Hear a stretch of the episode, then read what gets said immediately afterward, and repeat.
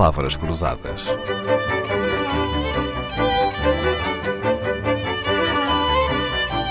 Porque quase tudo é uma questão de semântica.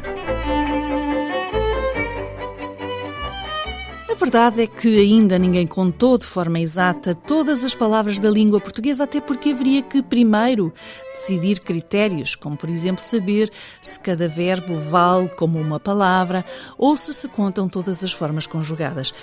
Outro problema é o do vocabulário técnico, que está sempre a evoluir e que pode transformar em infinito o número de palavras de uma língua. De qualquer forma, números aproximados apontam para que a língua portuguesa tenha 400 mil palavras. A língua inglesa, por exemplo, terá 600 mil. Um nativo com um perfil culto deve usar pelo menos 8 mil palavras de uma língua. O mínimo necessário para se poder ser considerado fluente num idioma estrangeiro é o domínio de duas mil palavras. Uma criança ou uma pessoa menos sofisticada usa em média menos de mil palavras. Esta quantidade de palavras permite uma combinação infinita de frases e de ideias, quase como se a linguagem fosse matemática, não é, professor João Caraça?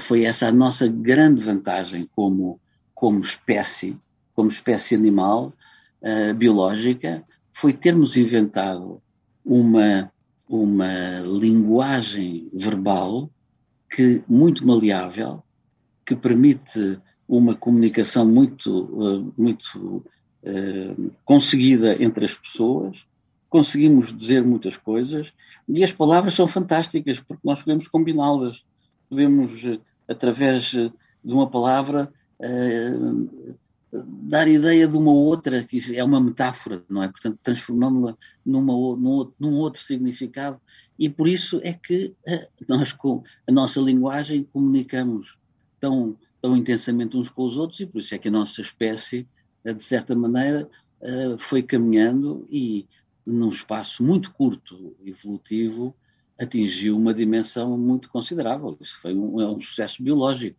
Vamos ver o que, o que é que nos acontece a partir daqui, mas até agora tem sido.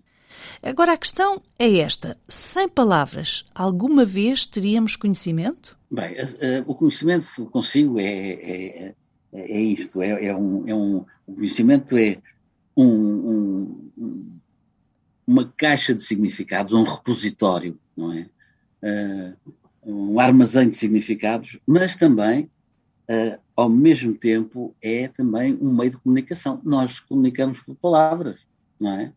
Portanto, cada uma destas nossas palavras é um, tem, tem, um significado, mas é através delas que nós comunicamos. Bom, isso é o conhecimento e, e está bem estudado e bem compreendido, etc. A sapiência é outra coisa. A sapiência é um, é um conceito muito vago, não é? E que o que é ser sábio, então? Uh, como, como muita coisa. Ser sábio, ser sábio é saber muito de uma coisa. É ter muito conhecimento Mas, ou não? Uh, por exemplo, ter muito conhecimento de uma, dada, de uma dada disciplina. Por exemplo, há pessoas que sabem, uh, por exemplo, uh, 30 mil palavras, 40 mil palavras de uma dada, de uma dada área. É? São sábios. Provavelmente, enfim, ocupam-se tanto dessa área que depois uh, falha-lhes muito a comunicação noutras áreas, não é? Mas nessa área são sábios. E houve alturas em que, houve alturas, ou há ainda, em que eh, essas pessoas são consideradas gênios, etc.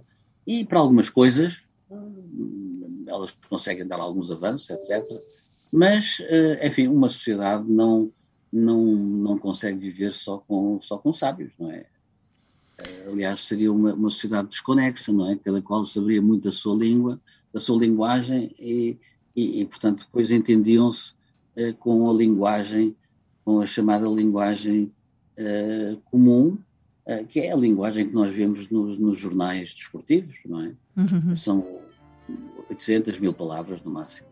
Diferentes, não é? Quando eu digo palavras, são palavras diferentes. Que sorte a nossa termos a linguagem. Sem ela, por exemplo, não haveria rádio, nem teríamos esta graça de poder ouvir o professor João Caraça, que, para nossa alegria, nos faz companhia esta semana. Palavras Cruzadas. Um programa de Dalila Carvalho.